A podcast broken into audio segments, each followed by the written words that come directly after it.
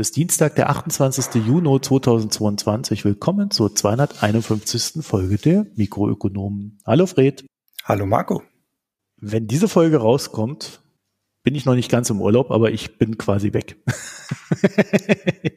ich glaube, du auch, oder?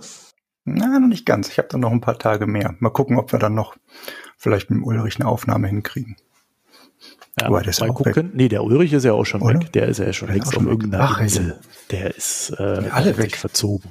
Oh, es wird richtig ruhig dann. Anders auch weg. Ja, also wir haben jetzt, deswegen reden wir da kurz drüber. Mit dieser Folge beginnt dann unser Urlaub. Okay, ich bin weg. Tschüss. Genau, bis zur zweiten Juli-Hälfte, dann kommen die ersten wieder und ob die dann sofort irgendwas produzieren können, weiß ich nicht. Und wenn sie es nicht schaffen, dann geht's hier im August weiter. Wir haben aber, wie ich ja letzte Woche schon erläutert habe, mal so sechs Folgen bei der Foreign Times aufgenommen, in die ihr derweil reinhören könnt, die sich auf die eine oder andere Weise mit Russland beschäftigen und die dann entsprechend zum allgemeinen Wissensfundus beitragen sollen. Dann haben wir noch zwei Podcasts, zwei Newsletter, also einmal www.auslandsbericht.de. Das ist der Newsletter der Foreign Times, der jetzt natürlich auch nicht befüllt wurde, weil ich da lieber aufgenommen habe, statt irgendwelche Newsletter zu schreiben. Ähnliches gilt ja hier für den Mikroökonomen-Newsletter weitestgehend. Das heißt, da kommt ab und zu mal was, aber nicht sonderlich oft. Und den Mikroökonom-Newsletter findet ihr dann auch noch in den Shownotes verlinkt. Ja, all das und viel mehr wird auch ermöglicht durch die Spenden, Premium-Abos und Daueraufträge, für die wir uns recht herzlich bedanken möchten, auch wieder in dieser Woche. Und wir haben jetzt, ich habe es gerade extra nochmal nachgeschaut, für unser Ziel 100 neue Abos in 2022 zu gewinnen, haben wir jetzt 31 neue Abos. Das heißt, es sind noch 69 offen. Ziel ist ja, wie gesagt, dass wir dann damit dann auch jemanden finanzieren, der ein bis zwei Folgen im Monat für uns schneidet, so dass wir es nicht mehr tun müssen. Und das werden wir dann hoffentlich anfangen jetzt hier mit, wenn ich dann weg bin, weil der Ulrich da dann den Zugang hat wenn er denn die Zeit findet. Ansonsten könnt ihr uns Lob, Kritik, Hinweise und sonstiges per E-Mail schicken, mh.mikroökonom.de und ihr findet uns auf Twitter und Reddit jeweils als Mikroökonom. Immer alles mit OE. Wir sprechen heute nicht über nichts. Also ich habe da jetzt auch nichts Spezielles, Fred. Ich weiß nicht. Fällt dir was ein? Ich habe es, es gäbe viel über den G7-Gipfel zu sagen, aber ähm, ich glaube auch, genau, das ist so das Einzige, was wir richtig raussparen. Da reden wir ja irgendwie teilweise dann doch drüber, ne? Ja, so, genau also über einige Aspekte dieses Gipfels reden wir, aber jetzt nicht im Detail über diesen Gipfel. Da sind ja sehr viele Themen verhandelt worden. Also der wäre dann derjenige, welcher da rausgefallen ist. Heute wird es sehr viel um Öl und Gas gehen, um Energie im weitestgehenden Sinne, aus verschiedenen Aspekten heraus. Und ja, der Fred fängt da an. Er hat seine Zwischenüberschrift äh, genannt, irgendwo zwischen Gaskrise und Sozialstaat. Ja, was hat denn der Robert Habeck jetzt schon wieder verbrochen? Hm? Oder war es der Lindner? Nein, der macht alles richtig. Selbstverständlich. Also. Wir erinnern uns ja, der hat am Ende März äh, diese erste Stufe von diesem Notfallplan Gas ausgerufen. Und jetzt am Donnerstag, also jetzt vor fünf Tagen, am 23.06. kam dann die zweite Stufe. Äh, nach dieser Frühwarnstufe davor kommt jetzt also die Alarmstufe. Nächster Schritt danach Erinnerst du dich noch, Fred, dass wir damals darüber gesprochen haben und ich gesagt habe, eigentlich müsste er doch schon längst in Stufe 2 sein? Richtig, erinnere ich mich sehr gut. Das hast du auch als einziges Merkmal wahrscheinlich gemeinsam mit Herrn Hubert Aiwanger aus Bayern, denn auch der beschwert sich darüber dass die Alarmstufe doch eigentlich jetzt ein bisschen Quatsch ist. Wir müssten doch schon lange auf Notfallstufe sein. Ich würde aber vermuten, da hören die Gemeinsamkeiten zwischen euch ziemlich schnell wieder auf. Ich habe kurz überlegt, ob wir schon im Notfall, also auf Stufe 3 sein müssten. Ich glaube noch nicht. Also ich finde Stufe 2 angemessen. Ich hätte es nur viel eher für angemessen gehalten. Ja, ich hatte ja auch zu der Zeit, als du das erwähnt hattest, kurz so das in, in die Waagschale geworfen, dass es vielleicht auch einfach die Taktik ist, das so ein bisschen sacken zu lassen und dann zeitnah halt umzuschwenken auf Stufe 2. Hätten sie von 0 auf 100 auf Stufe 2 geschalten, wäre es einfach zu Panikmache gewesen. Naja, also wir haben jetzt auch immer noch nicht jetzt den Zeitpunkt, um Panik zu kriegen. Das ist äh, jetzt immer noch nicht der Fall. Letztlich ist das jetzt gerade mehr oder minder eine Formalie, die sie da durchgeführt haben, aber eben als Reaktion auf die Umstände, über die wir jetzt mal kurz ein bisschen probieren nachzudenken, mal zu resümieren, das vor kurzem so passiert ist. Also wir fassen nochmal zusammen. Vor gut zwei Wochen fing das Ganze an, dass Russland dann die Gaslieferung stark eingeschränkt hat. Erst so um 40 Prozent reduziert und derzeit liegt mir so bei ungefähr einer Reduktion von 60 Prozent gegenüber dem Vorniveau. Vorwand waren da dann technische Wartungen, fehlende Zulieferungen von Siemens und so. Stinkt aber alles halt sehr nach politischer Motivation. Ich denke, man kann sich da auch recht einig drüber sein, dass das der Fall ist. Wir berichteten dazu auch, ich glaube in Folge 249 war es, ich bin mir nicht ganz sicher. Da hattest du, ich glaube, du mit Hanna zusammen aufgenommen. Die hatte darüber ein bisschen geredet, auch was da gerade passiert ist. Die Gaspreise haben darauf natürlich stark reagiert. Ich habe mir dann jetzt den, also da gibt es ja viele verschiedene Arten, wie man die Preise messen kann. Ich habe mir jetzt den TTF Neutral Gas Price Index angeschaut. Das ist ein mengengewichteter Preisindex von Futures. Das ist ganz angenehm, weil das halt eben einfach abbildet, nicht nur wenn kleine Mengen zu bestimmten Preisen gehandelt werden, sondern das einfach ja eine Gewichtung mit einführt. Das reagierte auch recht prompt. In den letzten zwei Wochen hatten wir dann von Bereichen rund um 80 bis 90 Euro pro Megawattstunde einen rapiden Anstieg auf jetzt ungefähr so 120, 130. Wir sind jetzt derzeit sogar über 130 Euro pro Megawattstunde gelandet. Preise sind also rund um die Hälfte höher in den letzten zwei Wochen, nochmal ein ganz Stück geklettert. Tendenz ist weiterhin steigend, wenn es auch ein bisschen langsamer geworden ist. Gasspeicher dazu, natürlich in Deutschland großes Thema gerade, die sind eigentlich ganz gut gefüllt.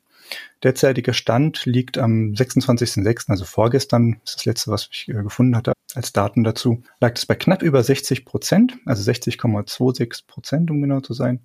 Und damit liegen wir wieder im Durchschnittsbereich der Jahre äh, 2015 bis 2020. Also wir haben jetzt eigentlich wieder geschafft, so ein bisschen ja diesen Dip, den wir vorher hatten, aufzufangen. 2021 im Vergleich war ein relativ niedriges Jahr. Da war eben auch die Füllstände recht niedrig. Ja, und äh, die Regierung hat jetzt diesen Plan von 90 Prozent bis Dezember 22 zu erreichen. Und äh, ob das jetzt mal zu schaffen ist, wird sich zeigen. Aber um das Ganze mal in einen europäischen Vergleich zu setzen, habe ich mir noch angesehen, was denn die anderen Länder derzeit so für Füllstände aufweisen. Unsere direkten Nachbarn, Niederlande, Belgien, Österreich zum Beispiel, die liegen so rund um die 50 Prozent, knapp drunter, knapp drüber. Tschechien und äh, Dänemark hingegen liegen schon bei 75 und 79 Prozent. Die haben also es schon geschafft, erheblich mehr aufzustocken. Und Polen ist äh, ein sehr starker Ausreißer bei uns, die liegen bei über 97 Prozent ihrer Gasspeicherkapazität. Und das ist schon ziemlich eine ziemliche Ansage. Letztlich muss man natürlich sagen, wir haben einfach von der Menge her ganz andere Kapazitäten. Wir weisen da eine riesengroße Speicher auf im Vergleich zu anderen Ländern. Unterscheidet sich sehr stark, aber so in der Relation dessen, was man speichern kann, zu sehen, wo liegt man denn gerade, ist auch ganz interessant, sich mit den Nachbarn zu vergleichen. Letztlich also ruhig Blut. Erstmal muss man jetzt keine Angst haben, frieren zu müssen, nur weil jetzt diese Alarmstufe ausgerufen wurde, ganz hochoffiziell. Und da gibt's auch ein Statement zu vom BMWK. Die sagen dann äh, in ihren FAQs zum Notfallplan Gas ganz klar, ich zitiere hier, private Haushalte und soziale Einrichtungen wie Krankenhäuser sind besonders geschützt.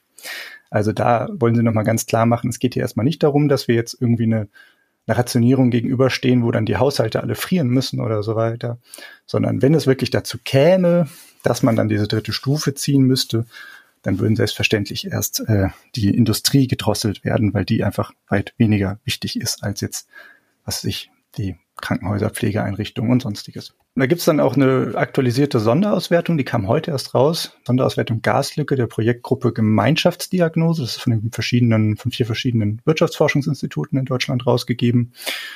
Und äh, die lässt einen so ein bisschen hoffen, wenn man da so drüber fliegt, was die an ja, Ergebnissen für sich gerade festhalten. Derzeitige Entwicklung der Füllstände ermittelt so eine geringe Chance allzu schlimmer Szenarien für die Gesamtwirtschaft.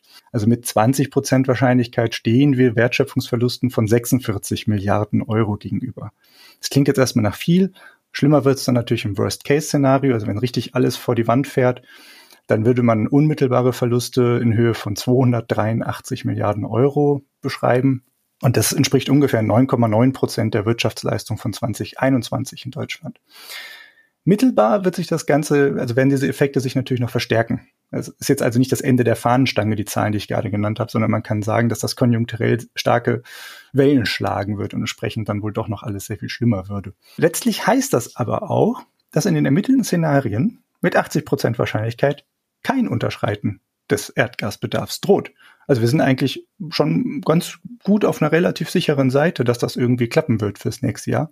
Diese ähm, Simulationen, die die machen, gehen immer bis Ende. Wenn es weiterläuft. Genau, bis Ende 2023. Und das ist halt von denen auch nochmal klar gezeigt, wenn die auf 40 Prozent gedrosselten russischen Lieferungen, wie sie jetzt gerade sind, aufrechterhalten werden, dann sind wir wohl schon fein raus.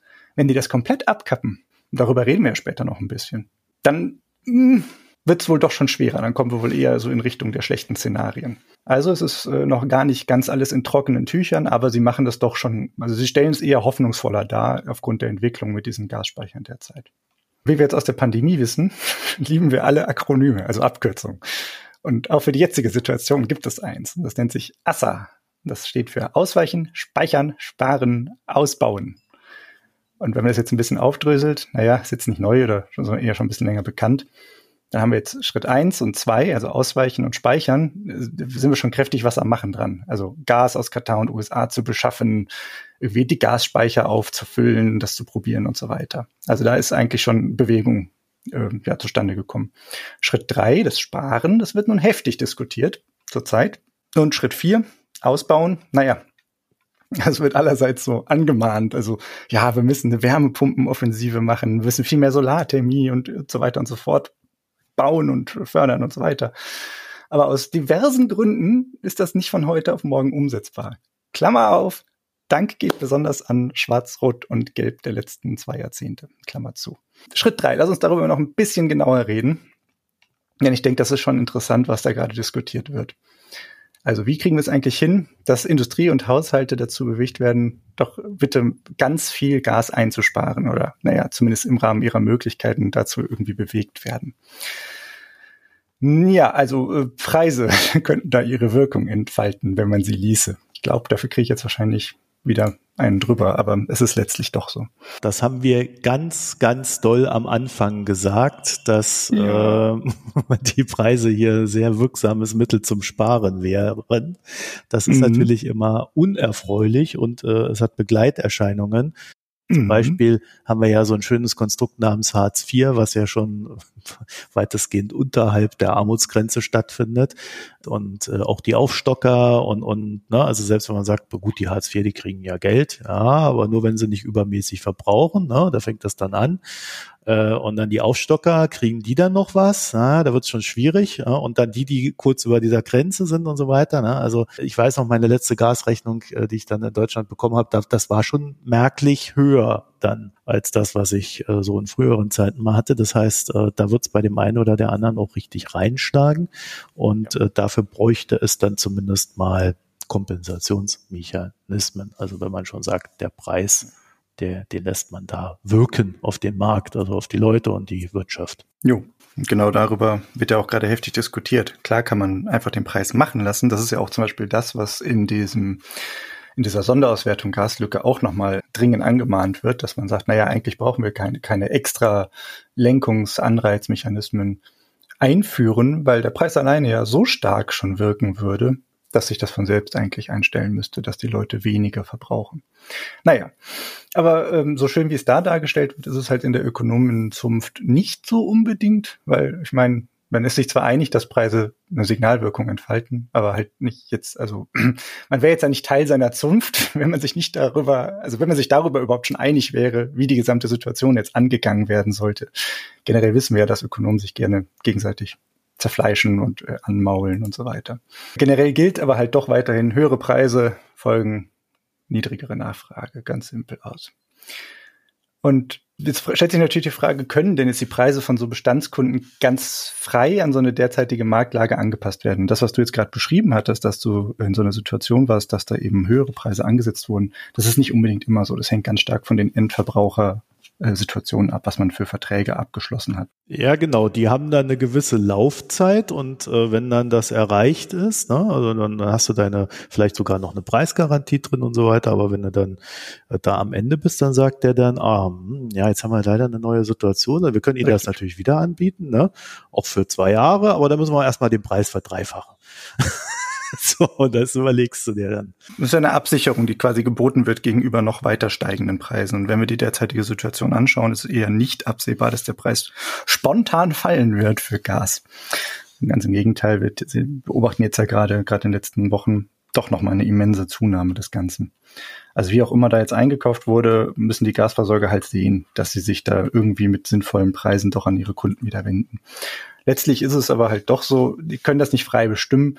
Ganz viele davon sind eben an solche Preisbindungen einfach ja, gebunden und äh, letztlich brauchen sie auch, um das dann zu umgehen, gemäß des Energiesicherungsgesetzes eine staatliche Erlaubnis, um das zu machen. Der steigende Gaspreis, der würde jetzt quasi rollierend in den Markt reinkommen. Immer wenn so ein Vertrag ausläuft äh, oder so eine, so eine Grenze äh, erreicht ist, wo so, ein, so eine Preisgarantie gibt, dann wird das halt neu abgeschlossen und dann zu ganz anderen Preisen. Und so sickert das so langsam rein in den Markt. So, was, was du jetzt beschreibst, Fred, ist, da gibt's einen Cut. Genau.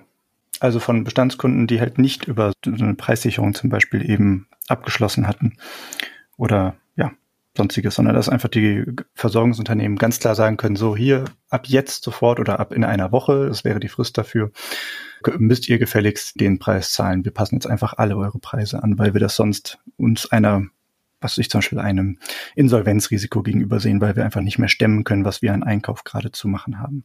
Das wäre der Cut, den die machen könnten, die Energieversorgungsunternehmen. Und seit dem 21.05. gibt es jetzt eben so einen neuen Paragraphen, der den Energieversorgern es erlauben würde, in bestimmten Fällen solche vorzeitigen Preisanpassungen vorzunehmen. Und dafür müssten zwei ganz besondere Situationen eintreten. Erstens brauchen wir die Alarm- oder Notfallstufe, dass sie ausgerufen ist im Gasnotfallplan.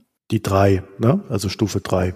Zwei oder drei. Also mit der derzeitigen ah. Stufe, die Alarmstufe, würde es schon funktionieren. Und die zweite Situation ist dann eben, die eintreten muss, dass von dem Staat ausgerufen wird, dass wir eine erheblichen Reduzierung der Gasimportmengen nach Deutschland gegenüberstehen gerade.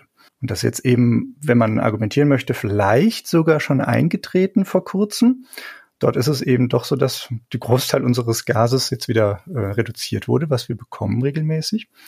Aber es ist noch nicht offiziell verkündet worden. Es ist nötig, äh, dass sie das im Bundesanzeiger bekannt machen. Und erst ab dem Zeitpunkt dürften auch äh, Versorgungsunternehmen dann sagen, so jetzt passen wir innerhalb von Wochenfrist unsere Preise an bei allen Bestandskunden, egal ob mit Sicherung oder nicht. Aber das ist jetzt keine fixe Zahl, ne? Da steht jetzt nicht, wenn, wenn das um 40 Prozent gesenkt wird, Nein. dann zack. Es gibt, ah, ja. genau, es gibt das nicht, aber es gibt auch keine äh, fixe Zahl, was denn dann eine angemessene Preisanpassung von Seiten der Versorgungsunternehmen wäre. wenn ein Versorgungsunternehmen jetzt also irgendwie glaubhaft machen kann, dass sie mit der derzeitigen äh, Einkaufssituation halt, äh, naja, nichts mehr stemmen können, dann könnten sie den Preis so heben, wie sie gerade Lust haben. Ich denke, es wird sich natürlich auf solche Neukundenpreisniveaus einpendeln. Das ist relativ naheliegend. Aber es sind halt, wie wir wissen, doch ganz schöne Steig äh, Preisanstiege in den letzten Monaten, beziehungsweise eigentlich schon seit letztem Jahr ja durchaus passiert. Wir erinnern uns, das war ja mal eigentlich bei einem sehr viel niedrigeren Niveau. Ungefähr, in, naja, nicht ganz einem Siebtel, aber gut einem Sechstel dessen, was wir derzeit am Markt zu bezahlen haben für die Kilo, mhm. äh, die Megawattstunde pro Euro. Naja, also wir sollten uns jetzt keine Hoffnung machen, dass sich das nicht bald ändert mit den Preisen. Es kann schon sein, dass dieser Punkt zwei äh, eher bald und gar nicht in so Ferne irgendwann mal doch verkündet wird offiziell. Derzeit ist das nicht der Fall. Aber reden wir mal hypothetisch darüber, wie viel teurer könnte das werden? Es hängt jetzt ein bisschen davon ab, wie eben die Preise beim Endkunden für Gas zusammengesetzt sind. Und wenn man das so ein bisschen recherchiert so, ist es halt jetzt nicht ganz so leicht aufzudröseln, weil natürlich die prozentuale Zusammensetzung bei jedem Tarif unterschiedlich ist. Aber so grob kann man sagen, dass sechs Cent pro Kilowattstunde so zu den fixen Kosten zählen. Darunter wären dann Steuern einzuordnen, also Energiesteuer oder sowas, oder CO2-Steuer oder eben auch Netzentgelte einfach, die da zu zahlen sind. Und äh, bei den derzeitigen Arbeitspreisen für Neuverträge, die liegen bei gut 20 Cent pro Kilowattstunde, natürlich auch hier wieder nach, nach oben alles offen, dann sind das rund 70 Prozent des Preises, die äh, bedingt sind durch die Handelspreise. Und wenn man sich dann nochmal vergegenwärtigen möchte, vor wenigen Jahren lagen wir da noch weit drunter, so um die naja, 25, 30 Prozent oder so waren durch die eigentlichen Stromeinkaufspreise bedingt und der Rest waren eben Abgaben. Also da hat sich einiges verschoben. Kristallkugel lesen kann ich trotzdem nicht. Es ist sehr schwierig. Also alles in allem, ähm, was man so liest, naja, könnte ein Faktor 4, könnte aber auch bis zu Faktor 10 werden im Vergleich zu Vorkriegspreisen. Auf was es genau rausläuft, ist wirklich pff, eigentlich nicht zu sagen. Was man derzeit eben beobachten kann, ist ungefähr schon der Faktor 3, der derzeit eingetreten ist. Also wer, man ging immer davon aus, so sieben, naja, vielleicht acht Cent oder so kostet eben so eine Kilowattstunde Erdgas für den Endverbraucher. Und jetzt sind wir halt, wie gesagt, bei über 20 Cent schon gelandet. Haushalt mit Jahresverbrauch sagt man ganz grob noch als, als äh, Hausnummer, dass man sich das einordnen kann, verbraucht so 20.000 Kilowattstunden Erdgas. Und dann hättest du geschätzt eine jährliche Mehrkosten von, naja, ein bis 2000 Euro, die man dann zu tragen hätte. Das ist eine ganz schöne Hausnummer. Das ist äh, nicht für jeden einfach mal so zu stemmen. Könnte natürlich viel mehr werden, wenn wirklich die, ja, die Preisentwicklung sich dann doch noch stärker durchschlägt und sich dann auch in der Anpassung sehr schnell widerspiegeln kann, wenn das mal erlaubt wird eines Tages. Also das steckt halt nominal hinter so einer Zahl wie äh, es verdoppelt oder verdreifacht sich dann halt. Ne? Genau. Kann man jetzt alle reinrennen lassen, wenn man möchte. Man könnte das auch kontern. Es geht jetzt nicht perfekt. Es geht eh nie perfekt, dass man solche Sachen kontern kann, aber man kann es zumindest teilweise angehen. Und darüber wird jetzt natürlich diskutiert. Wenn man die Leute zum Sparen bringen will, klar, kann man die einfach die, Preise voll und ganz äh, übertragen lassen, die Energieversorger, und dann wird es schon weniger werden, weil das Geld einfach nicht da ist. Stellt sich natürlich die Frage, ob sowas äh, wie die Grundversorgung mit Wärme wirklich was ist, was man äh, rein über einen Marktmechanismus eben abhandeln lassen möchte. Gibt ja durchaus Interesse daran, dass die Leute nicht frieren und dass dort entsprechend dann keine Unruhe entsteht in der Bevölkerung. Und äh, zwei der großen Vorschläge, die dazu jetzt diskutiert wurden, und mal gucken, was davon kommt, ob davon was kommt, sind äh, zum einen ein Energiesparbonus und zum anderen eben eine Grundverbrauchssubvention. Ich fasse einmal ganz kurz zusammen, was beide sind, und ich bin mir sicher, dass Marco dazu auch noch was zu sagen hat. Also der Energiesparbonus ja, das äh, kann man ganz doof auch nennen, das Share Südekum Modell. Das ist von Nina Scher zusammen mit Jens Südekum entwickelt worden und ja, die sagen da eigentlich als, als grobe Leitlinie, wer im Vergleich zu seinem Vorjahresverbrauch Energie einspart, der erhält einen Bonus im Verhältnis zu seiner Einsparung. Das ist eigentlich recht schnell greifbar, schnell zu verstehen. Naja, Vorteil daran, es orientiert sich also an einer relativen Mengenreduktion im Vergleich zum Vorjahr. Wie viel krieg ich denn? Das muss ja das steht in deren Papier sehr schön drin. Das ist äh, Gegenstand politischer Diskussion. Darüber genau müsste man sich dann streiten, was denn nun der Multiplikator sein müsste. Ja, das ist so ungefähr der wichtigste Faktor, ob so ein Modell sinnvoll ist oder nicht, auch im Sinne von, man fängt etwas auf damit. Richtig. Ja, wobei man also dann auch halt wieder fragen müsste, so, ich bin schon mittendrin. Wobei man dann genau. auch fragen müsste, ist es denn sinnvoll, dass dieses Geld an die Leute dann erst hinten dran zurückfließt, wenn sie es dann gespart haben? Weil damit fängst du sozial betrachtet ja so gar nichts auf. Ne? Also wer da Pech hat, hat dann halt Pech. Mhm. Also in ihrem Papier haben sie auch so Modellrechnungen gemacht, wo genau das dann aber landet. Ich will es jetzt nicht zitieren, was die da für Zahlen haben, sei mal dahingestellt. Das sind paar hundert, ein paar tausend Euro. Wir reden jetzt nicht von zigtausenden oder so. Das ja, muss ja auch irgendwie im Verhältnis zu dem stehen, was man da dann wirklich an Aufwand eben normalerweise trägt. Nochmal, relative Mengenreduktion. Die Idee ist gut. Stück für Stück kann also jeder, der es schafft, von seinem bisherigen Verbrauch ein bisschen wegzugehen und ein bisschen was zu reduzieren, 10 Prozent, 20 Prozent, mal gucken, was man schafft, kriegst du dann eben zielgerichtet ein bisschen Geld dafür als Bonus einfach zugeschustert. Also jeder nach seinen Möglichkeiten. Die Idee ist eigentlich ganz schön. Bezugsgröße ist dann immer die Abnahmestelle, also letzten Endes der Zähler, da der angemeldet wurde beim Versorgungsunternehmen und nicht jetzt eine Einzelperson. Also es gibt jetzt nicht eine Auszahlung pro Person, der da irgendwo hier und da mal wieder einen Kilometer eingespart hat mit seinem Erdgasauto oder der andere, der das geschafft hat, die Heizung runterzudrehen. Das wäre ja alles nicht messbar. Das ist ganz schön eigentlich. Das ist organisiert über den Gasversorger, administrativ dadurch sehr schön schlank und man kann sich das schon vorstellen, dass das alles umsetzbar ist. Man hat einen Verzugswert vom Jahr davor, man hat jetzt dann eben den neuen Wert, der dann dagegen gerechnet wird. Naja, aber Nachteile überwiegen meiner Ansicht nach. Es, es gibt keine explizite soziale Komponente zur Entlastung finanziell schwächerer Haushalte. Das ist das, was du gerade angesprochen hast letztlich. Es ist so, eine, so ein Lag da drin letztlich, dass halt du erstmal jetzt dann doch immer noch in, vorstrecken musst. Und wenn du es dann im Nachhinein geschafft hast, hier oder da einzusparen, kriegst du noch mal einen kleinen Bonus obendrauf schön und gut, ja, kann man jetzt erstmal als äh, negativen Punkt hinnehmen. Was gäbe sonst noch? Naja, wer vorher schon sparte, egal ob aus ökologischer Überzeugung oder aus ökonomischen Gründen, weil man sich schlicht nicht leisten kann, der geht weiterhin leer aus, weil die Bezugsgröße ist ja dann letztes Jahr. Hattest du letztes Jahr wenig Geld zur Verfügung, hast halt wahrscheinlich da schon wenig geheizt und probiert irgendwie am Minimum eher dann deinen Erdgasverbrauch zu halten. Da wirst du jetzt nicht mehr viel einsparen. Also an denen geht natürlich dieses Bonusinstrument vollkommen vorbei kann man jetzt sagen, dieser Nachteil ist kein echter Nachteil, weil wir wollen ja eine Mengenreduktion für denjenigen erzielen, die es bisher nicht geschafft haben zu reduzieren. Aber so richtig gut ist es auch nicht, dass die Leute komplett leer ausgehen, die sich ja durchaus ökologisch verhalten. Genau, es bestraft sie dann. Also das gute Verhalten wird bestraft. Ja, ja genau. Zum Dritten, es gibt einen sehr schwachen Anreizeffekt für Haushalte mit hohen Einkommen. Ich denke, das ist nicht von der Hand zu weisen. Warum sollte man jetzt auf Warmduschen verzichten, um ein paar Euro vom Staat zu bekommen? Ganz ehrlich, würde ich nicht machen, wenn ich jetzt irgendwie eine dicke Villa am Starnberger See hätte und da überlege, ob ich meine sieben Kilowattstunden spare oder nicht. Das, ich glaube nicht, dass dieser Bonus zieht bei solchen Leuten.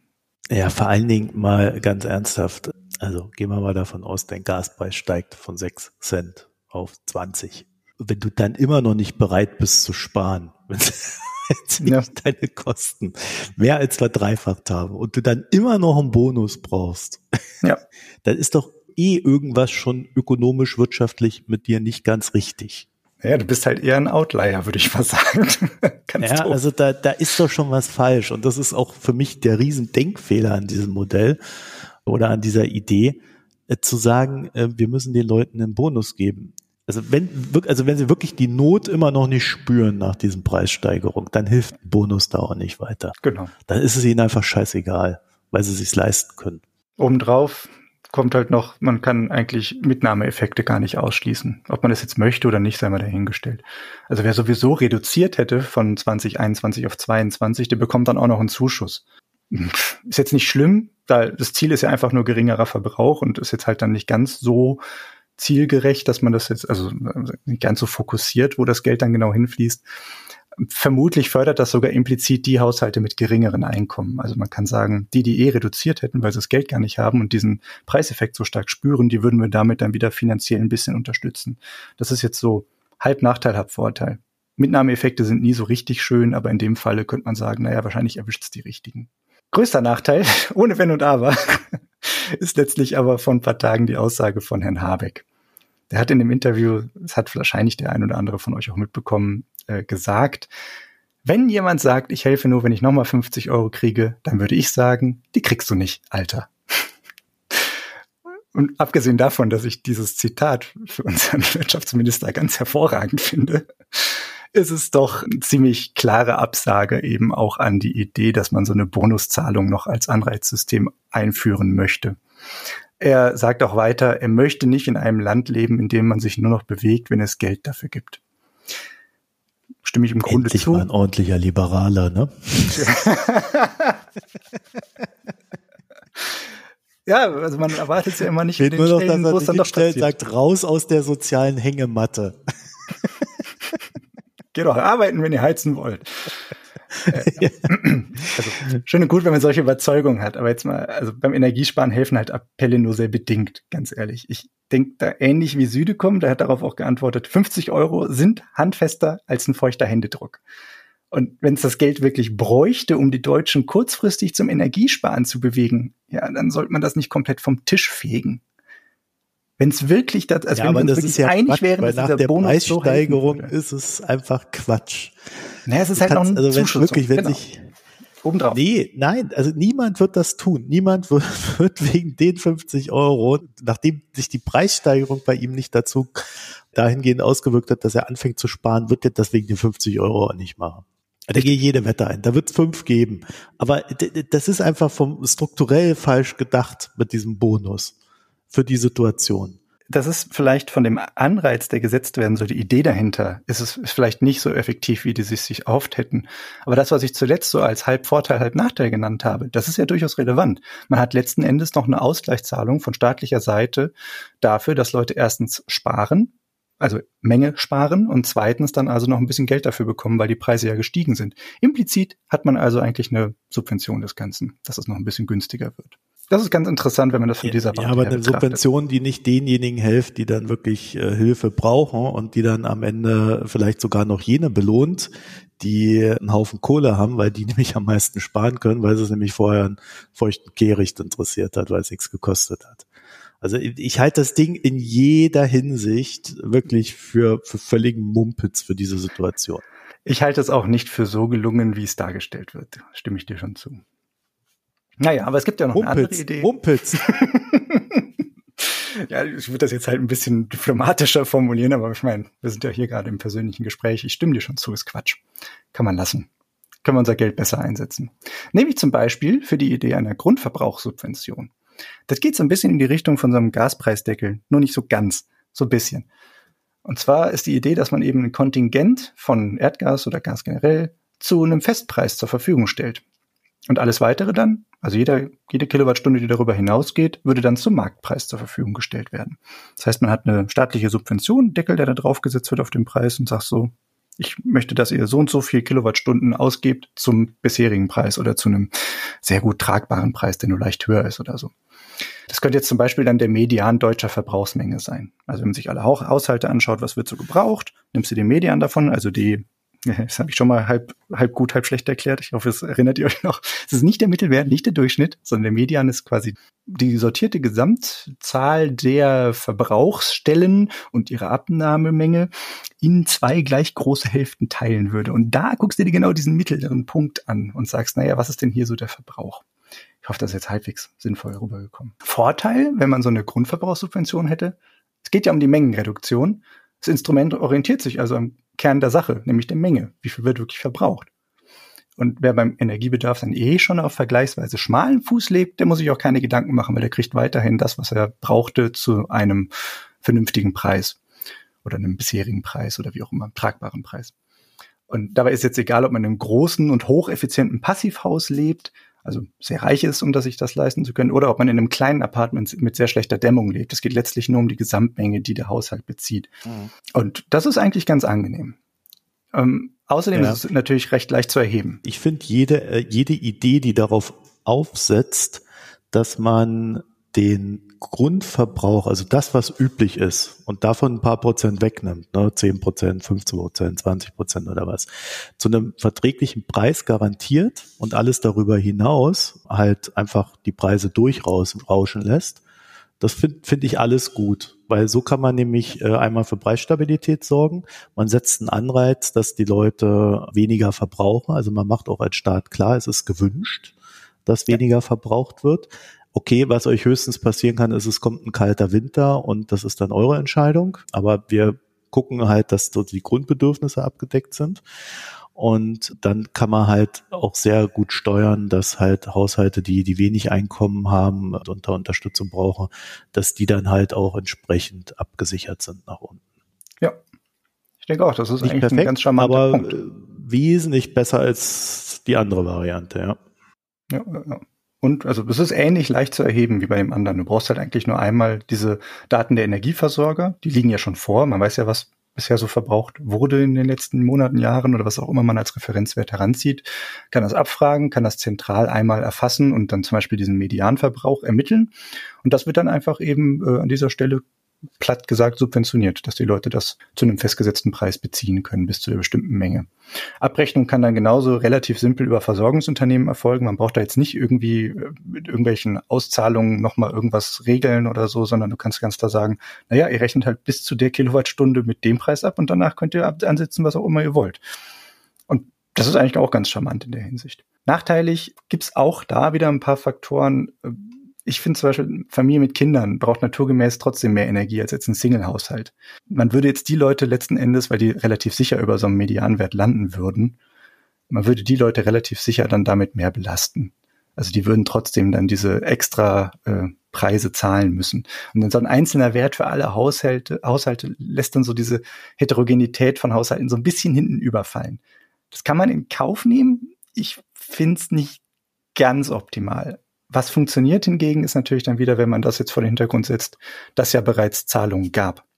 Genau, also ich weiß jetzt beim besten Willen nicht, was bereits geplant ist und wie sich jetzt irgendwelche Märkte entwickeln werden und was auch immer. Ich wird's alles hinfällig, was ich jetzt gerade gesagt habe, wenn Preisanpassungen dann komplett freigegeben werden. Also wenn es wirklich dazu käme, dass die Unternehmen, also die Versorgungsunternehmen, komplett ihre Preise anpassen können. Dann müssen wir nicht mehr darüber reden, ob wir eine Grundverbrauchssubvention oder irgendwie sowas hätten. Weil das, die Freigabe ist dann erteilt. Aber der Habeck hat ja in diesem Interview, wo sich dann alle auf dieses Alter gestürzt haben, äh, hat er ja auch gesagt, dass es für solchen Fall, für einen solchen Fall, dass die Preise freigegeben werden, durchaus auch Ausgleichsmechanismen bräuchte. Hat er gesagt. Ja, das ist auch nicht der einzige, sondern es sagt zum Beispiel auch diese Projektgruppe Gemeinschaftsdiagnose diese, dieser Zusammenschluss von den Wirtschaftsforschungsinstituten, die ja alle dann doch eher so ein bisschen marktliberaler eingestellt sind, die, ich zitiere das auch gerne nochmal, die sagen, stattdessen sollten bedürftige Haushalte, die den Preisanstieg für Energie aus eigener Kraft nicht schultern können, durch gezielte Transfers unterstützt werden. Die Mehrbelastung wäre durch einkommens- und vermögensstarke Haushalte zu tragen. Ich möchte nochmal darauf hinweisen, einkommens- und vermögensstarke Haushalte. Es geht nicht darum, nur irgendwelche Flows zu besteuern von Einkommen, die da gerade reinkommen, sondern es geht ganz klar darum, an eine Substanz zu gehen von den Leuten, um das dann stemmen zu können. Und das ist schon ein ziemlich starkes Statement, finde ich. Unerwartet eher. Naja, wenn jetzt das alles so käme, müssen wir vielleicht nochmal drüber reden, ob irgendwie weitere soziale Härten abgefedert werden, indem man so Einmalzahlungen wie im Energiepaket oder so beschließt wie auch immer man das machen möchte. Aber ich denke, es gibt auch andere nicht finanzielle Beschlüsse, die da in dem Zusammenhang sinnvoll wären. Nämlich, wenn man zum Beispiel ein Kündigungsverbot für Mietverträge verhängen würde, bei dem dann durch Zahlungsausfall aufgrund gestiegener Nebenkosten dann eigentlich ein Kündigungsgrund herbeigeführt würde. Dass man ganz klar sagt, so ihr dürft die Leute nicht rausschmeißen, nur weil sie jetzt gerade aufgrund der hohen Energiekosten eure Zahlung nicht mehr bedienen können. Ich denke, das ist schon ganz sinnvoll, auch in der Hinsicht mal ein bisschen auf einer sozialen Schiene zu denken. Ich glaube, das reicht jetzt auch allmählich wieder. Zwei Dinge noch. Erstens, muss man uns immer vor Augen halten. Erstens, was wir jetzt tun, muss kurzfristig über den Winter helfen. Und das ist ja auch das, was eigentlich immer kommuniziert wird von unserem Wirtschaftsministerium.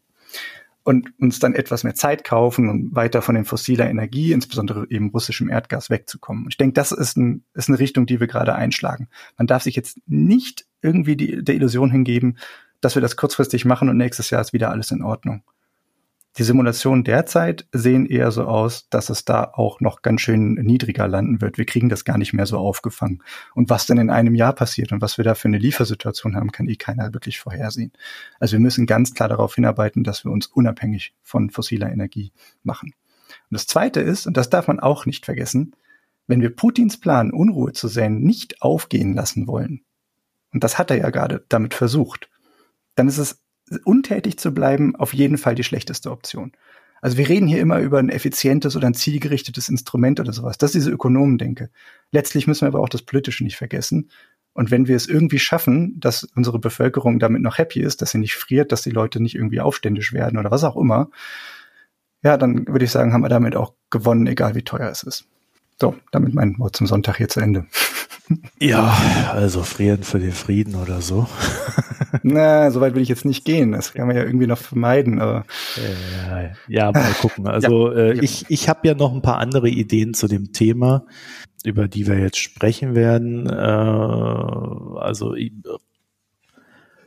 genau, genau. Also wir ja, wir reden jetzt über Öl und Gas und ein paar Beobachtungen auch zu der Frage, was der Putin da eigentlich vorhat, weil so klar, wie das scheint und in der öffentlichen Debatte mal wieder geführt wird, ist es mir nicht.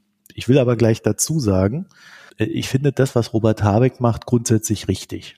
Also, dass, dass er da das Tempo hochhält, dass er warnt, dass er die, die Richtung vorgibt, Leadership und so weiter. Das ist an der Stelle eigentlich alles gut. Kommen wir mal zu unserem erweiterten Blick.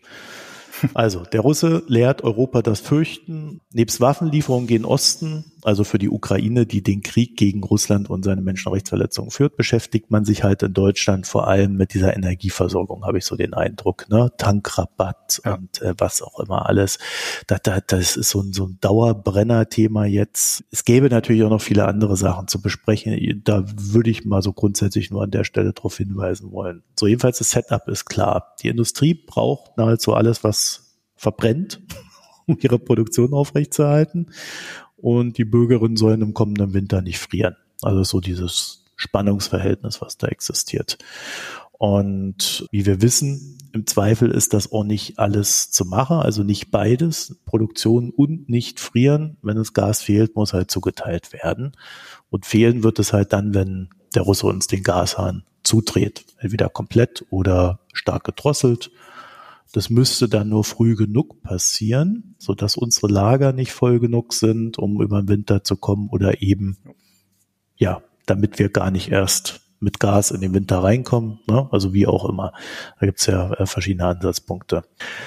Ich habe da jetzt so zwei Themen zu diesem Ding. Das ist einmal der Ölpreisdeckel, der jetzt von Janet Yellen gefordert wird und auch auf G7 ein großes Thema war und dann halt eben auch diese russische Lieferwilligkeit in Sachen Gas. Vielleicht fangen wir mit dem Ölpreisdeckel an. Zum Hintergrund, die USA waren eigentlich schon immer gegen Ölsanktionen zumindest so, wie sie in der EU durchgesetzt wurden und das, obwohl sie skurrilerweise ja selber diese Sanktionen umgesetzt haben. Ne?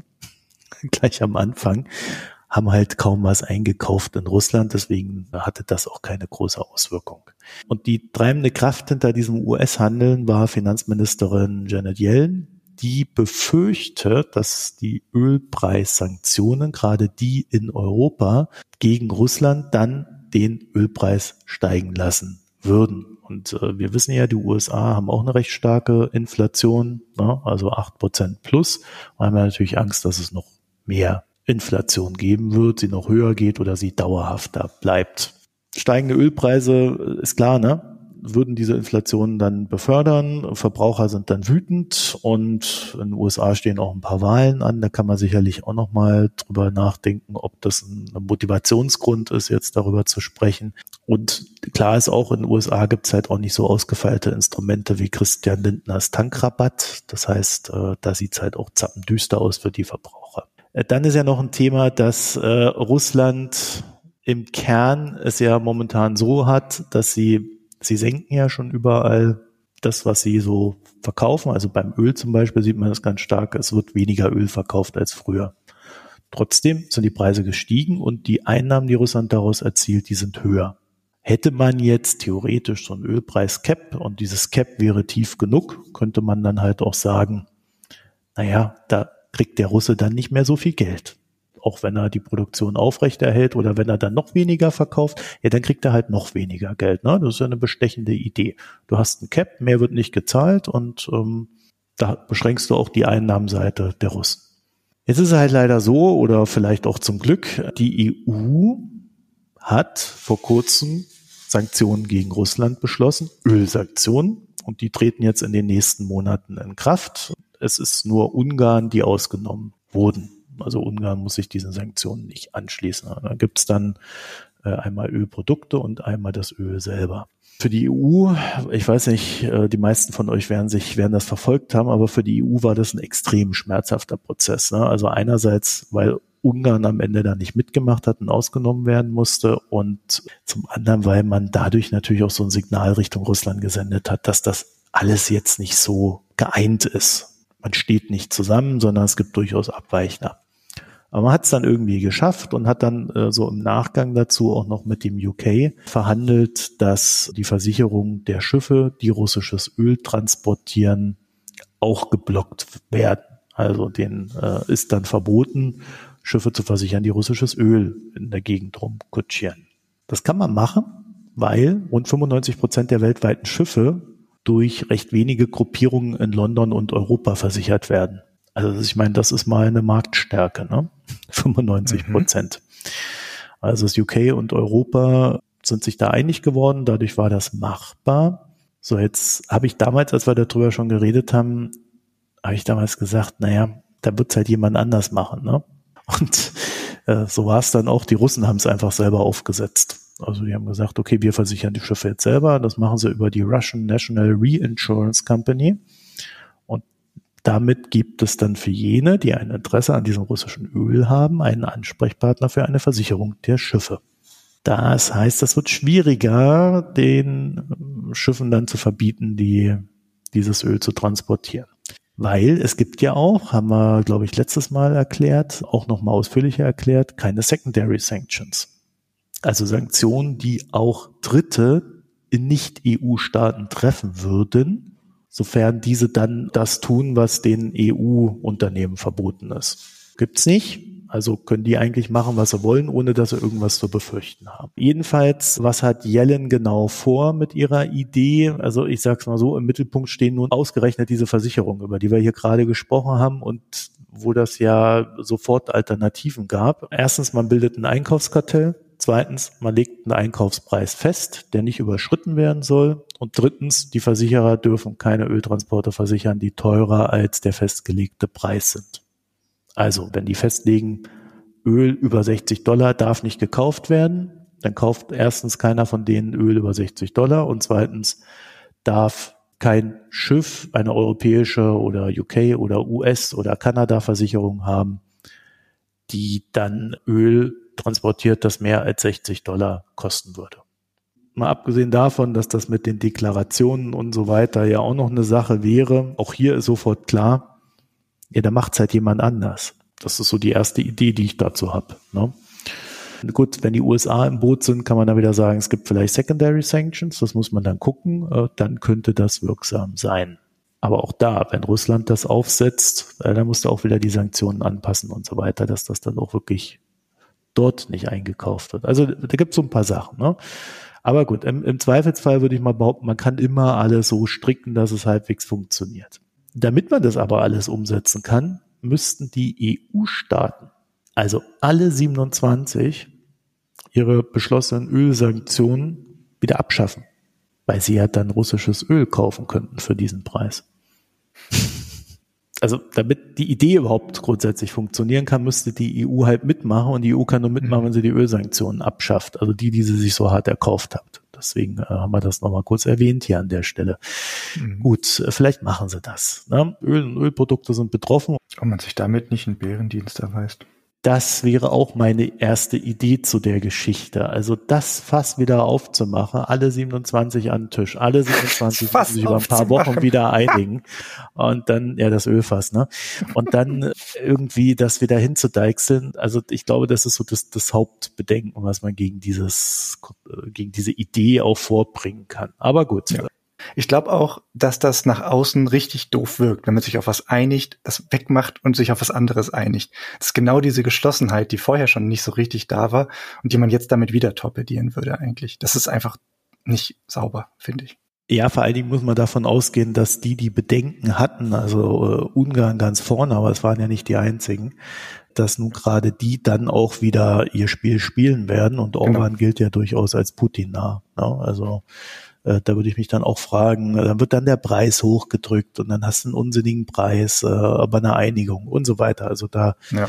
da tun sich so viele Fragen und Probleme auf, dass ich den Kompromiss der da jetzt gefunden wurde, erstmal nicht mehr anrühren würde. Es sind halt auch so viele einzelne Variablen, die da mit drin hängen würden, was man dann festlegen müsste und sich darauf einigen müsste, was halt bei den bisherigen Sanktionen nicht der Fall ist. Sie sind halt einfach da. Ja, und ja nicht nur in der EU, ne? Die EU wäre ja der erste Schritt. Der zweite Schritt wäre dann die USA und Kanada und, und ja. Japan und wer da noch alles mitmacht. Also halt diese G7-Staaten. Ähm, naja, also da, ich, wie gesagt, ich bin da skeptisch. Ich, doch, das wäre ja auch wieder nur die halbe Wahrheit, denn äh, damit das funktioniert, wird man halt einen Preis definieren müssen, der Russland ausreichend Gewinne lässt, damit das Öl weiterverkauft. also hätte man auf dem Weltmarkt so eine Angebotsschwäche plötzlich, weil Russland sagt, ich verkaufe kein Öl mehr, dann würde ja das genau das Gegenteil erzeugen, nämlich die Preise steigen. Preise steigen, ja. Das heißt, man muss einen Preis finden, der hoch genug ist, dass Russland weiter Öl verkauft. Also man legt die Einnahmenbasis von Russland fest, einerseits. Und auf der anderen Seite muss es aber auch niedrig genug sein, damit das nicht zu übermäßigen Einnahmen für Russland führt, weil sonst hat man ja keine Lösung an der Stelle. Also das, das ist so ein bisschen. Das ist Glaskugelschauen mal wieder, dass man halt vorher weiß, was später dabei rauskommen muss. Es ist ein bisschen gaga. Also ich verstehe überhaupt nicht, äh, warum die USA behaupten. Ich will ja nicht sagen, dass sie nicht wissen, was sie da tun, aber ich, warum sie behaupten, dass das eine Lösung wäre, das ist mir so ein bisschen rätselhaft. Also grundsätzlich wäre so eine Frage, wo könnte denn der Preis liegen? Und meine erste Idee ist damit, naja, also wir haben jetzt einen Urals-Abschlag, äh, also bei russischem Öl von 30 Dollar. Ja. Da das ist der Preis. Das ist der Preis, den jetzt Russland an China gibt, an Indien, an Destination Unknown. Ja. Das ist scheinbar der Preis, zu dem Russland ja auch noch bereit ist äh, zu verkaufen. Und da müsste man jetzt also sagen, wenn man da überhaupt einen Effekt erzielen will, der, der sinnvoller Natur ist, würde man dann sagen, naja, also da muss dann drunter liegen, da muss dann der Abschnitt, Abschlag bei 40, 50 Dollar sein. Und da ist dann bei jedem Dollar tiefer die Frage, macht Russland da noch mit? Oder sagt es dann nicht, nö, dann, dann lassen wir den Markt hochgehen.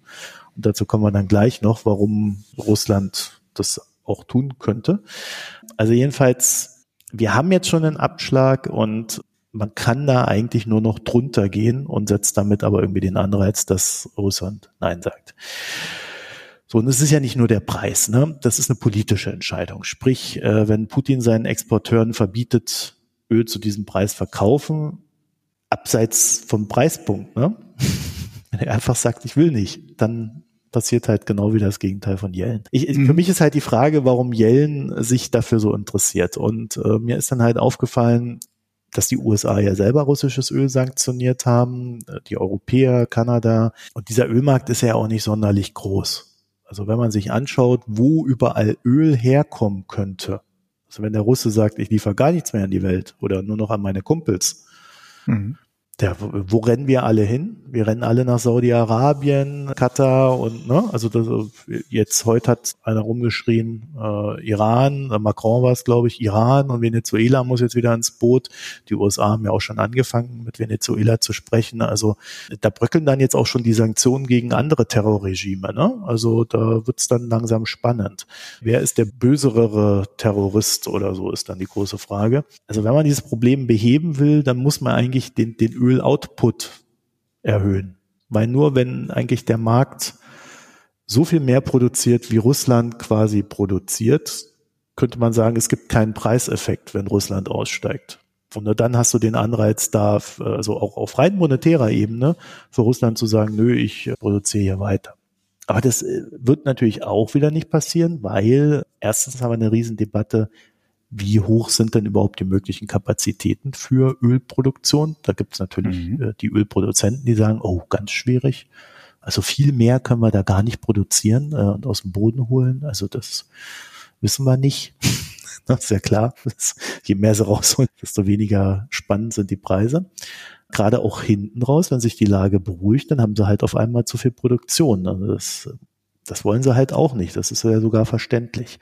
So, das andere ist, dass die Kapazitäten, die man hat, halt tatsächlich in einem gewissen Sinne beschränkt sind. Das heißt, man müsste einen expliziten Kapazitätsausbau vornehmen, der wiederum wäre halt dauerhafter Natur. Also man würde dann nicht mal für einen Monat was hinbauen, um da die Preise da äh, zu drücken, sondern das, das wäre halt dann da und, und dann ist immer die Frage, was macht man damit und schaltet man es ab, dann ist das Geld halt rausgehauen. Also so, sowas kannst du dann nur durch höhere Preise kompensieren, wenn du sagst, äh, ich will einen Ausbau der Kapazitäten. Das Ziel der, des Ausbaus der Kapazitäten wäre aber zu sagen, na, die Preise sinken. Also da beißt ja. sich was. Solche neuen Bohrvorhaben würden ja auch sehr viel kosten, also sich da neue Kapazitäten zu erschließen. Da ist ja auch die Frage, ob das nicht allein wieder äh, preistreibend wirken würde, weil man kann ja nicht genau zu den Kosten neues Öl fördern oder erschließen und fördern, wie es mit bestehenden Fördermöglichkeiten schon drin ist. Also ich denke, alleine das wird schon teurer. Genau, das wäre teurer. Du brauchst dann mehr Leute, die werden teurer und so weiter. Also wir kennen das ja, dass dieser Ölmarkt sehr zyklisch ist, auch bei den Gehältern und allem drum und dran, äh, bei der, bei der Ausrüstung, Ausrüstungsverfügbarkeit und so weiter. Also das sind so alles Sachen, die sind nicht mal eben so gemacht, muss man einfach sagen. Da reden wir über Monate, die das äh, an Vorbereitung bedarf und wie gesagt, die Auswirkungen sind so langfristig, da, da kommt so mein innerer Robert Habeck dann auch raus, der sagt, naja, wir wollen ja eigentlich weniger verbrauchen auch, ne? Also, also da kommt dann so diese dritte Schiene rein. Eigentlich, eigentlich sinkt unser Verbrauch. Gleichzeitig soll dann der, was ja eigentlich gut ist, gleichzeitig muss dann aber, um den Russen zu kompensieren, die Förderung in manchen Gegenden verstärkt werden. Und irgendwie muss es bezahlt werden. Da kann man dann sagen, okay, der Staat, also unser Staat, der finanziert das dann für die Saudis oder für wen auch immer. Dafür halten die die Preise halbwegs stabil und ne, also da, da kann man sich auch wieder irgendwie einigen. Bloß irgendjemand muss die Kosten tragen und ich glaube nicht, dass das die Saudis dann sein werden, sondern jemand anders. Könnten doch sein, dass die ihre soziale Ader entdecken. Ja, ja, genau. ja, das äh, kann natürlich sein. Äh, Bin Salman ist auch bekannt dafür, dass äh, er ein groß, großes Herz für die Welt hat. Sehr. Und ähm, ich denke wirklich, dass darin halt so eine tiefere Wahrheit liegt. Wenn die Europäer russisches Öl vermeiden und Russland nur einen Teil seines Öls umleiten kann, dann erhöht sich halt die Nachfrage im Mittleren Osten mit all den nun eben beschriebenen Problemen. Und das ist preistreibend. Also die USA suchen verzweifelt nach Lösungen, um diese europäischen Sanktionen in Sachen Öl abzufedern, aber es gibt eigentlich wenig gute Möglichkeiten.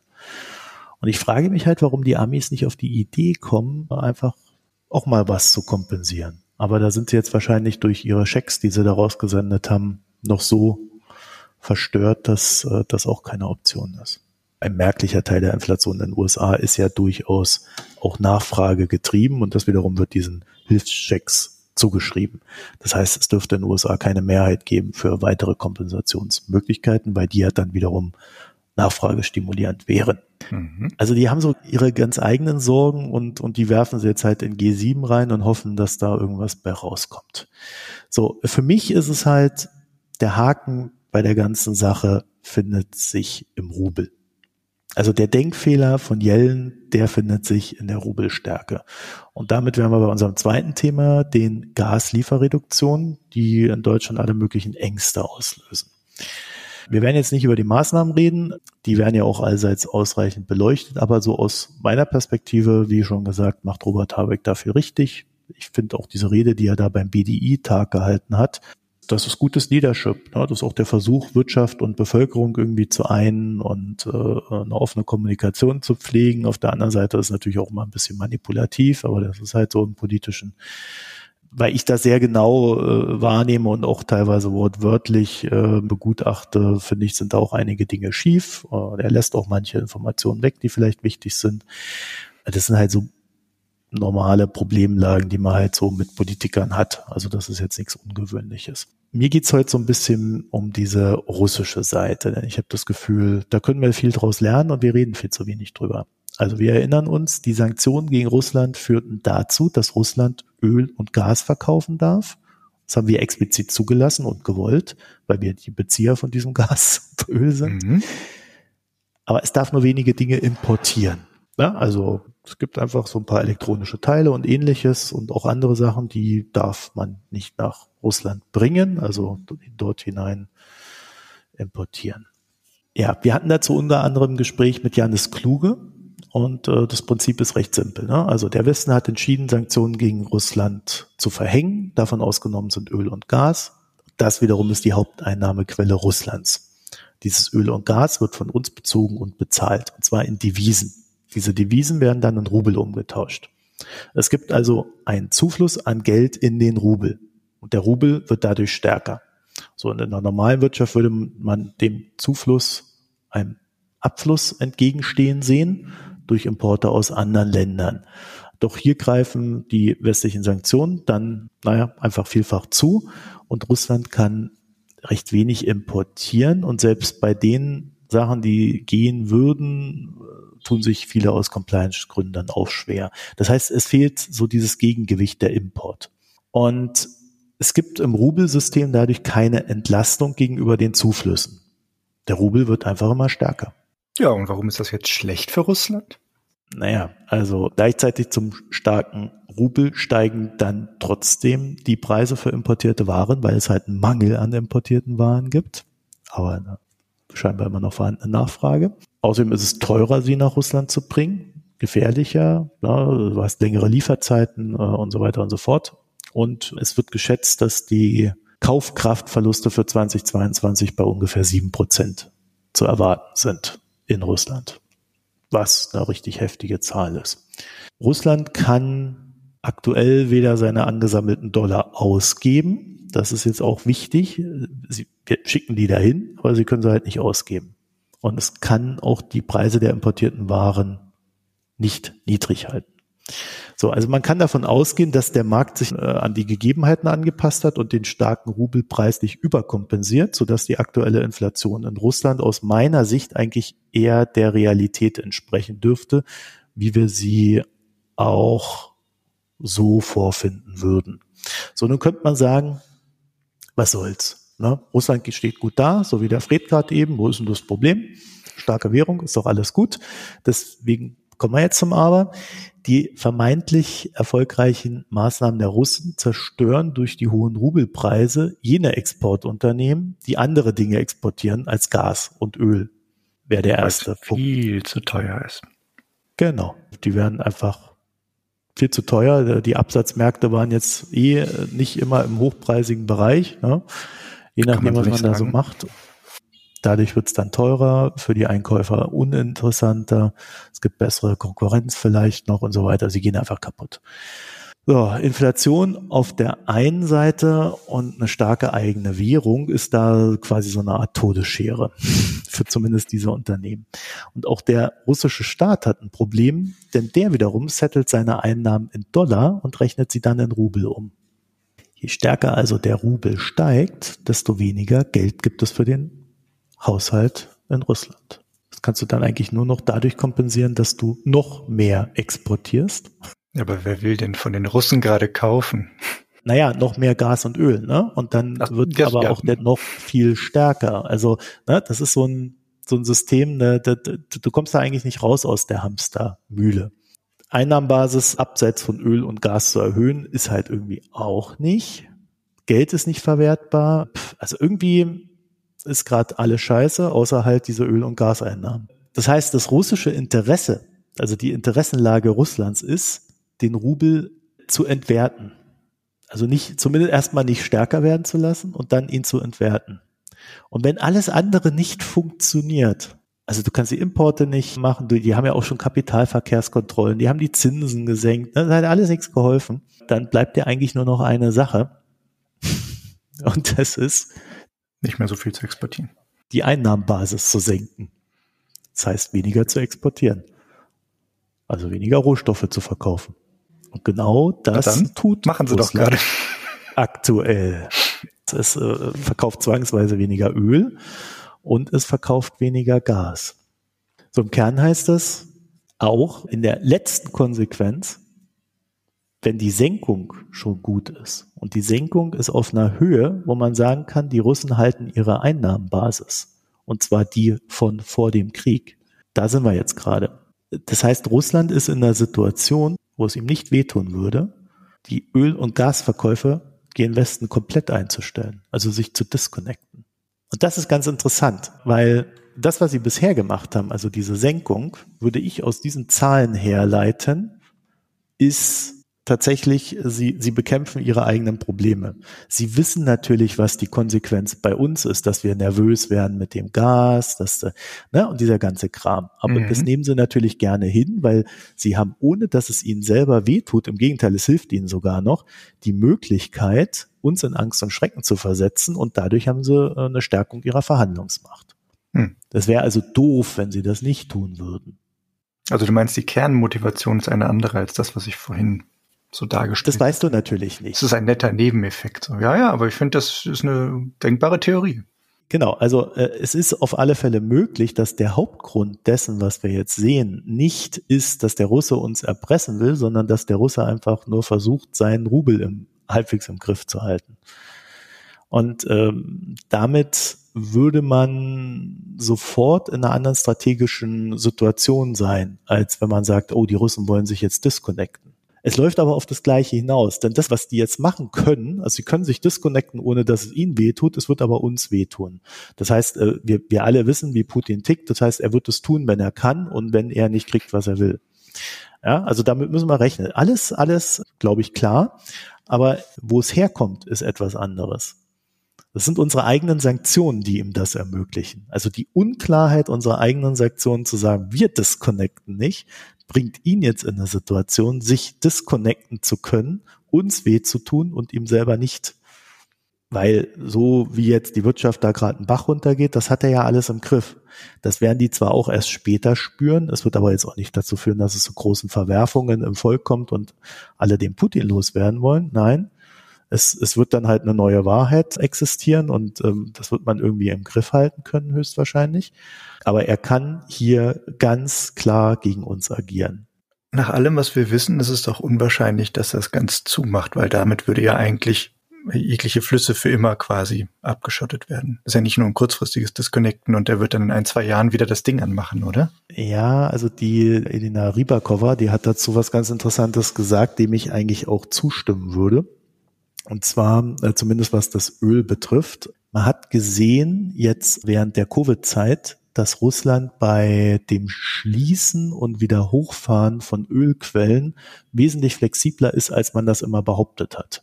Ah, okay. Also da hieß es dann so, ja, diese Lenin-Zeit, da, da kommen die meisten Quellen nachher, die Technik, das ist alles der letztes Jahrhundert und das ist alles ganz schrecklich und, und sonst was. Aber die haben das sehr gut gemanagt, die Russen. Mhm. Die haben das natürlich gern im Markt gelassen, damit alle anderen glauben, die haben es ja auch ganz schwer und so ihre Verhandlungsposition gestärkt, aber ähm, sie waren da sehr flexibel, was das betraf. Das heißt, beim Öl würde ich sagen, da ist eine gewisse Flexibilität drin. Mhm. Mhm. Beim Gas würde ich mal vermuten, wenn das abgeschaltet ist, dann ist auch auf beiden Seiten Schluss. Das denke ich nämlich auch, ja. Ich hatte gerade mehr das Gas im Kopf, aber wenn das mit dem Öl anders aussieht, ist spannend. Ja, pass auf. Das alles, was ich jetzt erzählt habe, das ist der Grund, warum ich so meine Zweifel daran habe, dass Yellens Plan irgendwie sinnvoll ist. Weil die Russen können disconnecten, es tut ihnen nicht weh. Warum sollten sie sich vom, vom Westen erpressen lassen? Nur damit dann äh, die US-Wahlen gesichert sind und Joe Biden sagen kann, ich habe die Inflation gesenkt? Nee, hm. so funktioniert hm. das nicht. Ich würde sagen, das ist Blödsinn. Warum macht sie das? Und ich, ich weiß es nicht. Man kann sicherlich darüber spekulieren, ob das nicht eher so ein Proxy ist, um eine Verhandlungsmacht gegenüber Saudi-Arabien zu gewinnen, weil die wären ja dann auch betroffen von dem Ölpreisdeckel. Dass sie sagen, ja, also wir machen dann einen Ölpreisdeckel, wenn ihr jetzt nicht die Preise mal ein bisschen runterhaltet. Ja, also das wäre so eher die Idee, was da wirklich dahinter steckt. Das andere ist, wenn ich Putin wäre, würde ich nicht komplett disconnecten, sondern ich würde Deutschland jetzt in eine Situation bringen, in der wir eine Gasunterversorgung haben. Weißt du, wie ich meine? Mhm. Also wir kriegen weniger Gas, als wir brauchen und vor allen Dingen auch weniger Gas, um unsere Lager zu füllen, sondern die Lager würden potenziell Punkt, Punkt, Punkt nach unten gehen. Das wäre jetzt ja, so das Erste. derzeit stagnieren und im Winter dann runtergehen und sich danach nicht mehr richtig füllen können. So auf, auf sowas wird es hinauslaufen. Ja, oder jetzt derzeitiger Situation sehe ich jetzt gerade nicht, dass es krass fallen würde. Da müssten sie zumachen. Dann wird das passieren natürlich. Aber ich denke eher, dass das so, sowas wird, was im Winter dann relevant würde. Und dann besonders die Erholungsphase danach. Da hängt es ja ganz stark davon ab, was wir dann für Flüsse haben. So, und das wäre nämlich ein politischer Hebel für ihn, wo er dann sagen kann, oh ja, jetzt habe ich, jetzt habe ich hier einen Pfund in der Hand und kann die Deutschen an der, an der kurzen Leine halten. Die haben da ständig Angst um ihr Gas und, und, und was weiß ich noch alles, ne? Und dann kriegen sie halt auch nur das, was, was sie gerade brauchen, aber mehr auch nicht. Oder halt im, im Winter lässt man es absinken so dass dann so wie bei dem Gazprom-Lager, das hat man ja gesehen, das ist ja dann auch auf 0,5 Prozent gewesen oder so am Ende. Ne? also, haben die einfach gar nicht mehr aufgefüllt. So, und dann hast du halt auch immer, äh, kannst du immer sagen in Verhandlungen so, ja, also wenn ihr da, dann schalten wir halt ab. Jetzt weiß der Putin natürlich auch, dass der Habeck derweil nicht schläft, ne? Das ist ja jetzt der große Gegner, der Robert dass der sich auch einige Sachen ausdenkt, wie, äh, ach, wir können ja Nord Stream 2 jetzt einfach da als zum Einspeisen nutzen fürs Flüssiggas. Ja, warum mhm. nicht? Das wird dann auch interessant. Da gibt es auch noch ein paar Umweltschützer, die sagen, also da, das ist ganz schwierig wegen dem Umweltschutz, aber ich glaube, wenn hier das Gas ausgeht, dann äh, ist der Umweltschutz dann wirklich hinten dran. Also das sehen wir ja auch so ein bisschen gerade. Also da würde ich sagen, da sollte man mehr ein Augenmerk auf die anderen Dinge legen, als auf dieses, der, der Russe will uns jetzt hier sofort das Gas abdrehen. Ich glaube, da wird eher was anderes passieren. Aber die, die Herleitung ist, glaube ich, recht wichtig, um zu verstehen, dass es halt wir selber sind. Also wir haben uns damals entschieden, nicht zu disconnecten. Äh, wir wollten das offen lassen, das Gas und das Öl und das ist jetzt halt das, was uns jagt. Und das war diese strategische Fehlentscheidung der Bundesregierung damals zum Wohle der Wirtschaft, wie es hieß. Ich habe ja immer gesagt, ich finde die Argumente falsch von den Ökonomen, die da irgendwas da zurechtgerechnet hat, wie es gerade gepasst hat. Ich halte das nicht für richtig. Es gab halt immer einen Pfund, mit dem man Putin treffen konnte. Und unsere Sanktionen haben dazu geführt, dass dieses Pfund jetzt quasi gegen uns gerichtet wird. Und das ist einfach strategischer Fehler gewesen. Also in der Situation, wie du es beschreibst, ist es ja dann doch so, dass der lange Hebel auf Seiten von Russland gerade ist. Weil genau. die brauchen das Geld gerade nicht so dringend und die hätten die Chance, starke Reduzierungen zumindest von Flüssen vorzunehmen. Sie können es ja auch nicht ausgeben, ne? Naja, genau, das ist ja die Sache, wohin damit? Was willst du mit dem ganzen Geld? Du kannst halt nur argumentieren, naja, langfristig, wenn sie darauf spekulieren, vielleicht mal irgendwann wieder rehabilitiert zu werden, ja, dann könnte es dazu führen, dass sie gut dastehen. Aber pff, dann hätten sie ein paar Dollar auf der hohen Kante. Aber pff, ich weiß nicht, ob sie so langfristig gerade planen können oder wollen überhaupt. Genau, langfristig ist das nämlich äh, dann auch wieder anders. Das sollten wir auch definitiv dazu sagen. Langfristig wirken alle äh, Sanktionen, die wir gegen Russland haben, werden einen starken Impact auf die Wirtschaft haben. Es wird nicht dazu führen, dass da alles zusammenbricht, aber es wird spürbar, es wird merkbar für die Russen.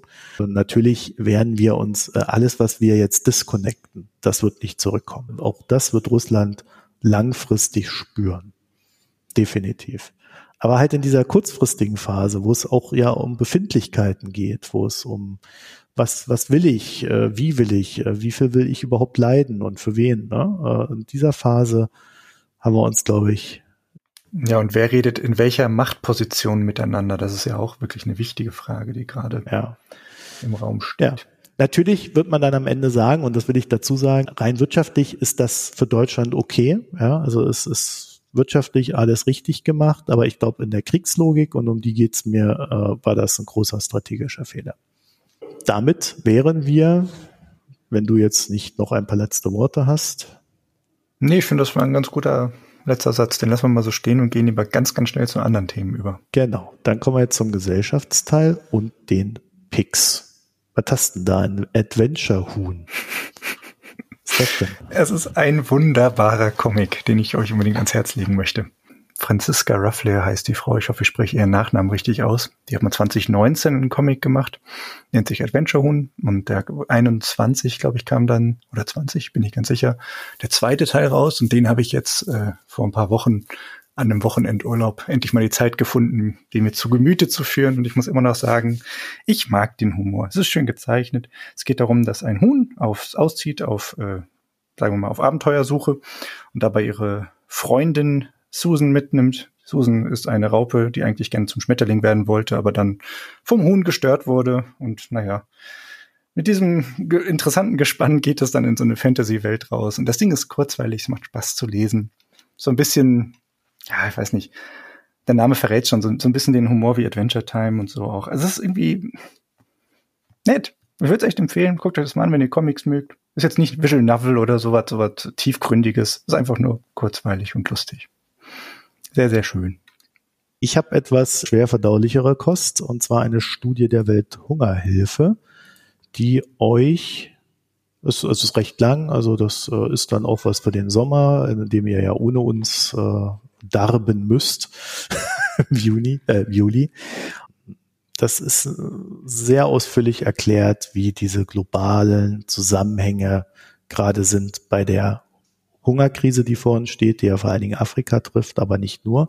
Und ein Ding, was wir bei der ganzen Sache nicht vergessen sollten, ist, die Gelder, die die Hilfsorganisationen versprochen bekommen haben, wie zum Beispiel die Welthungerhilfe oder diese ganzen UN-Organisationen, die sind zu großen Teilen nicht angekommen. Das heißt, Hunger ist teilweise auch ein Geldproblem, zu einem nicht ganz unerheblichen Teil.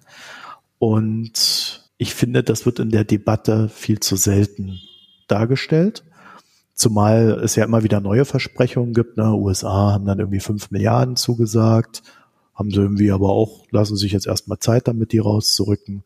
Die G7 haben jetzt wieder irgendwas verkündet, äh, dass da äh, irgendwelche Maßnahmen geben soll. Ne? Also wird ständig irgendwas verkündet. Aber im Endeffekt ist es halt weltweit so, dass die Staaten nicht zu den monetären Zusagen stehen. Und das bedeutet dann, dass am Ende das Geld fehlt. Also einmal sinken die Einnahmen der Hilfsorganisation, weil die Spenden nicht ankommen, wie zugesagt, und auf der anderen Seite steigen die Preise. Wollte nicht das Großmaul Elon Musk endlich mal irgendwann diesen Welthunger ja, ja. besiegen? Ja, ja, das war Was ist daraus geworden? Der könnte doch endlich mal ein bisschen Geld rüberscheffeln. Ja, der ist mit Twitter beschäftigt. Ne? Also äh, es ist so, dass dass es da sehr viele äh, Probleme gibt. Und der Krieg spielt da natürlich auch eine Rolle bei Preissteigerungen, bei Verfügbarkeiten, bei Düngemitteln. Äh, und ich finde, das ist ein sehr, sehr guter Überblick. Und was mir halt auffällt, dass alle Leute, die sich mit Hunger beschäftigen, eigentlich auch schon seit Jahren sagen, Kinder, äh, wir müssen weg von dieser Zentralität, wir müssen Kleinbauern fördern und so weiter und so fort, alles viel dezentraler, bla bla bla, regionaler ne? und so weiter und so mhm. fort. Das interessiert einfach kein Schwein. Das passiert nicht. Bei dem Thema habe ich äh, so das Gefühl, da ist halt auch sehr viel Haus gemacht. Das müsste alles nicht sein. Und ich glaube, der Artikel oder diese Studie hier gibt einen ganz guten Überblick, warum das so ist. Das werde ich mir auf jeden Fall mal anschauen. Danke für den Tipp. Dann würde ich gleich dazu sagen, ich habe kein Bier. Super enttäuschend. Ja, sehr, alles sehr Gar enttäuschend. nichts getrunken. Ja, ist jetzt nicht so leicht hier, ne? hm. Hätte sein können, dass du nochmal ein überteuertes, schlechtes Bier irgendwo bekommen hast. Nein, nein, äh, nee, leider, leider nicht. Also, äh, nein, es, es war ja ein überteuertes, ganz gutes Bier. Also so war es ja nicht. Ach, das war ja ganz okay, aber die, die anderen Biere hier, das sind ja so, so Standardbiere wie äh, Stella und bla und äh, da, da greife ich eigentlich im Regelfall erst gar nicht hin. Aber vielleicht hast du ja noch was. Ja, ich habe was, aber es ist nicht alkoholisch. Das ist natürlich ein bisschen traurig, aber manchmal trinkt man auch einfach mal keinen Alkohol. Und zwar will ich euch erzählen, wir hatten ja schon mal ein, zweimal hier so die Gespräche über Wasser mit Gedächtnis. Und ähm, das ging dann so in Richtung nicht alkoholische Aperitive. Da hatten wir, glaube ich, Martini mal im Gespräch und ich glaube auch Gin gab's schon mal. Und äh, ja, in der gleichen Kerbe schlägt das Getränk, was ich euch heute von erzählen möchte. Und zwar ist das von San Benedetto ein Bitter Bianco. Das ist eine italienische Getränkefirma und die haben ja mehrere so äh, nicht alkoholische Aperitivgetränke. Die sind dann in so ganz kleinen 10 Zentiliter Flaschen. Äh, ökologisch natürlich äh, nicht so wunderschön. Ich würde eigentlich lieber etwas größere haben. Aber das ist die Menge, die man so braucht. Von dem her ist es ganz nett portioniert. Das ist größtenteils ehrlich gesagt Wasser mit Zucker und ein bisschen Aroma. Also wenn man genau auf die Liste guckt, was da so drin ist, ist das jetzt nicht besonders ansprechend in dem Sinne. Aber es schmeckt ganz lecker. Das hat so wirklich äh, so nicht ganz, aber nah dran an diesem leicht bitteren Geschmack, den man so von diesen Aperitivgetränken wie eben Martini oder sowas auch kennt. Und äh, wenn man das mit ein bisschen einer frischen Zitrone und vielleicht noch einen kleinen Sprutzer vom äh, gesprudelten Wasser dazu tut, dann schmeckt das eigentlich ganz lecker, weil sonst ist es mir ein bisschen zu süß. Ich muss sagen, es hat dann eher so einen Sirup-Charakter. Das hat auch, was sind's, 14 Gramm Zucker in so einer kleinen Flasche, also pro 100 Milliliter. Das ist schon eher ganz schön heftig. Wenn man es ein bisschen streckt, macht das ganz gut Spaß, macht einen Eiswürfel, ein bisschen Zitrone drauf und dann habt ihr eigentlich, ohne Alkohol zu trinken, äh, einen erfrischenden, ja, sommerlichen Aperitif, den ihr dann, während ihr, keine Ahnung, am Grill steht und euch euer, euren Gemüsespieß grillt, könnt ihr euch dann, dann noch das zu Gemüte führen. Kann ich also durchaus empfehlen. Ich kann euch aber nicht genau sagen, wo man den kriegt. Wir haben den bei einem Internethändler für italienische Feinkost bestellt, als wir da andere Dinge noch geholt hatten und das mal ausprobiert. Gibt sicherlich auch im Feinkostladen eures Vertrauens, wenn ihr fragt. Die meisten können sowas ja irgendwie beschaffen. Spannend ist es auf jeden Fall. Ein Versuch ist es wert, wenn man solche Dinge mag. Ja, und damit sind wir, glaube ich, heute durch. Dann haben wir doch noch ein schönes Sommergetränk für den Abschluss gefunden und können uns damit in die Sommerpause begeben. Auch wenn wir noch ein bisschen was zu tun haben, aber so grundsätzlich sind wir dann jetzt weg. Mich seht ihr oder hört ihr im August wieder. Fred vielleicht eher. Mal gucken. Hm, wer weiß, mal gucken. Vielleicht ergibt sich's noch. Ja, euch eine schöne Zeit. www.mikroökonom.de. Da findet ihr alles weitere wie Premium-Abos äh, und, und was weiß ich noch alles. Es wird noch eine Buchbesprechung geben. Die nehmen wir, glaube ich, morgen auf. Die werde ich dann im, im Urlaub senden. Aber ich schaffe es auch gar nicht vorher zu schneiden. Also das wird dann quasi die erste Urlaubstag Tat am ersten Urlaubstag sein. also, so, entspannt. ja, ja. Und dann, dann habt ihr also noch was zu hören äh, für, für die Premium-AbonnentInnen. Und ja, und wenn ihr nicht wollt, dass Marco in seinem Urlaub schneiden muss, überlegt es doch nochmal, ob ihr nicht vielleicht auch als Abonnentin dazukommen wollt. Genau. Auch das findet ihr dort auf der Seite. Und ansonsten freuen wir uns natürlich, wenn ihr uns in den sozialen Netzwerken teilt, bewertet oder sonstiges tut. Und wünschen euch eine schöne Zeit, schönen Sommer bis August. Bis bald. Tschüss. Tschüss.